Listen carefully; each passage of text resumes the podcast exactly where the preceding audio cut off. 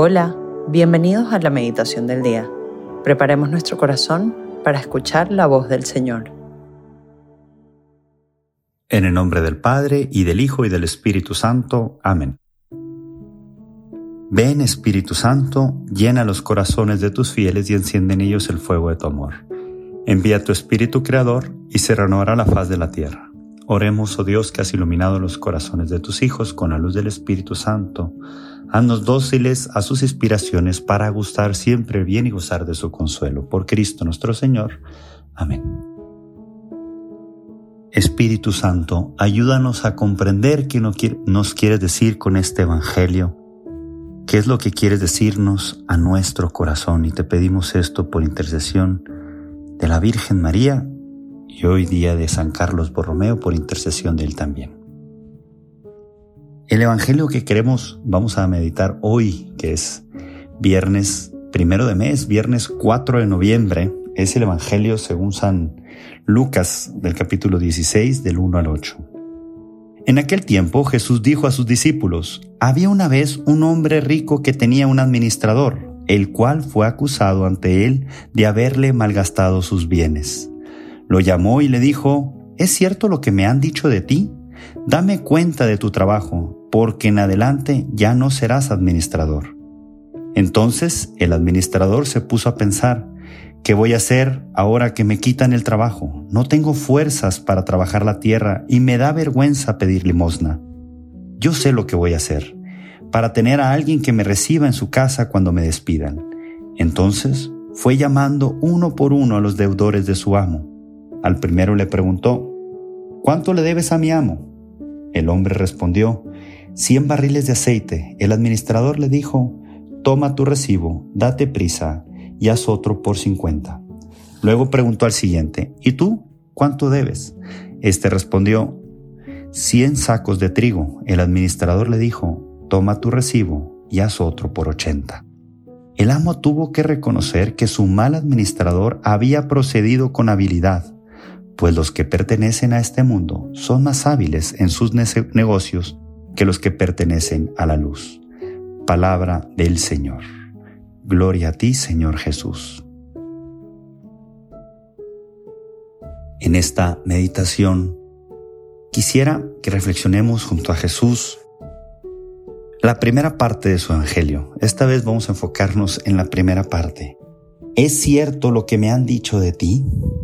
Sabemos que este administrador pues no, no había sido fiel tenía trabajo, tenía lo que necesitaba para vivir. Y por sus imprudencias o por su eh, ambición por administrar mal, perdió el trabajo.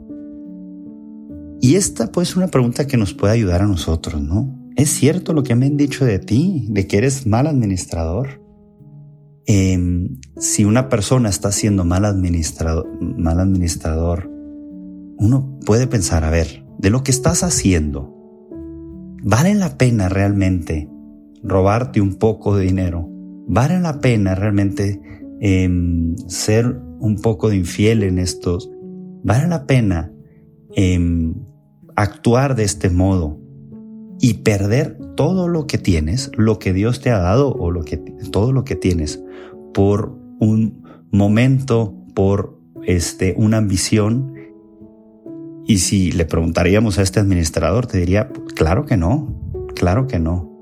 Pero a veces es bueno preguntarnos antes de que, de que pase lo que le pasó a este administrador, que lo hayan cachado.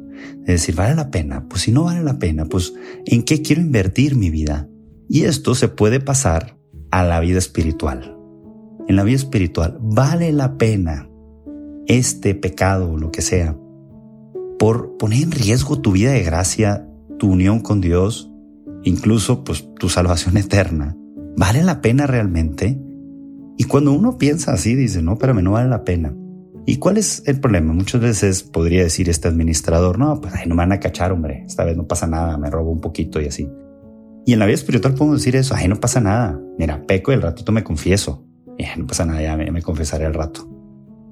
Sí, ok, puede ser que sí, pero puede ser que, que no. Y puede ser también que el pecado te va haciendo un mal hábito. y después es mucho más difícil vivir la vida de gracia. Ahora vamos a poner el otro ejemplo. Si esta pregunta es cierto lo que me han dicho de ti, qué bueno es que se dialogue, ¿no? Había una vez un hombre que, que tenía un administrador el cual fue acusado ante él de haber malgastado sus bienes. Primero le pregunta, ¿es cierto lo que me dicen de ti? Y si la pregunta fuera no, y te compruebo que es mentira, imagínense que el administrador hubiera sido un buen administrador y hay sospechas, porque pues a veces puede haber normales sospechas. Y hubiera dicho no, es mentira. Mire, acá está todo lo que yo hice, eh, o sea, lo que he trabajado y tal. ¿Qué paz puede sentir él de decir, oye, estoy siendo buen administrador? ¿Y qué paz puede sentir su jefe de decir, este es una persona fiel?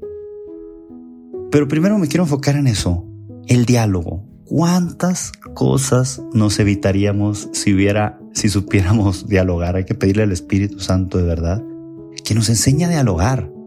¿Cuántas cosas se nos meten en la cabeza de que, ah, mira, le caigo mal a este, ah, mira, es que hizo esto porque me vio feo, porque piensa esto de mí, o ah, mira, o sea, y empezamos a hacer una historia en la cabeza y es simplemente cuestión de aclarar las cosas en el diálogo, de decir, a ver, a veces nos cuesta dialogar, pero ¿cuánto nos evitaríamos si hiciéramos esa pregunta? ¿Es cierto esto que no sé qué, que me han dicho de ti?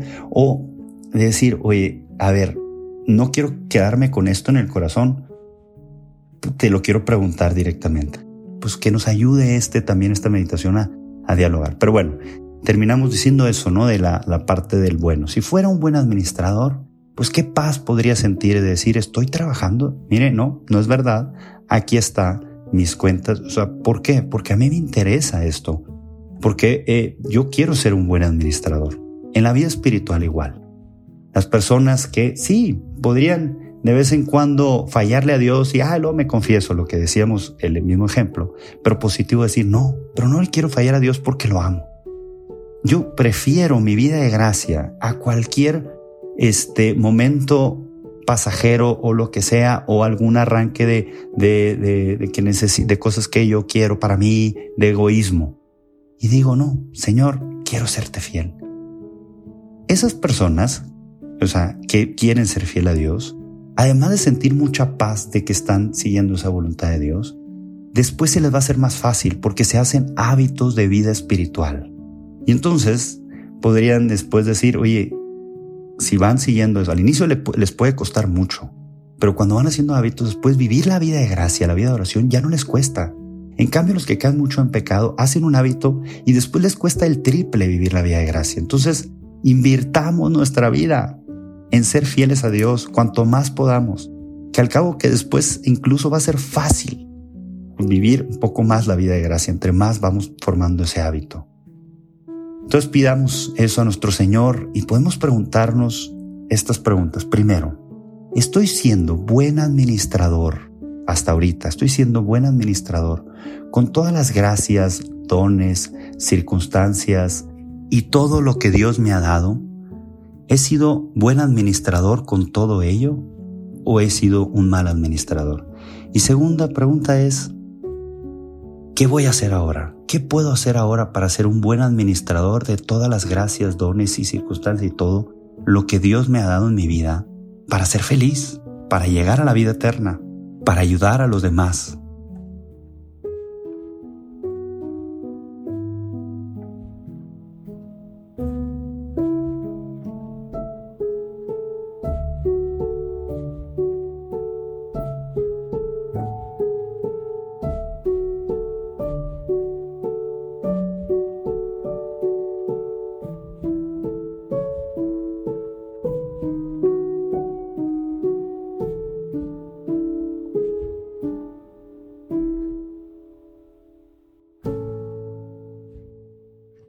damos gracias, Señor, por todos tus beneficios, a ti que vives reinas por los siglos de los siglos. Amén. Cristo, Rey nuestro, venga a tu reino. María, Reina de los Apóstoles, enséñanos a orar.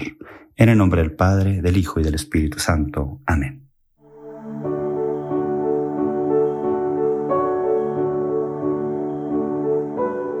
Te invitamos a que permanezcas unos minutos más en oración y deja que el amor de Dios transforme y reine en tu corazón. Nos escuchamos mañana.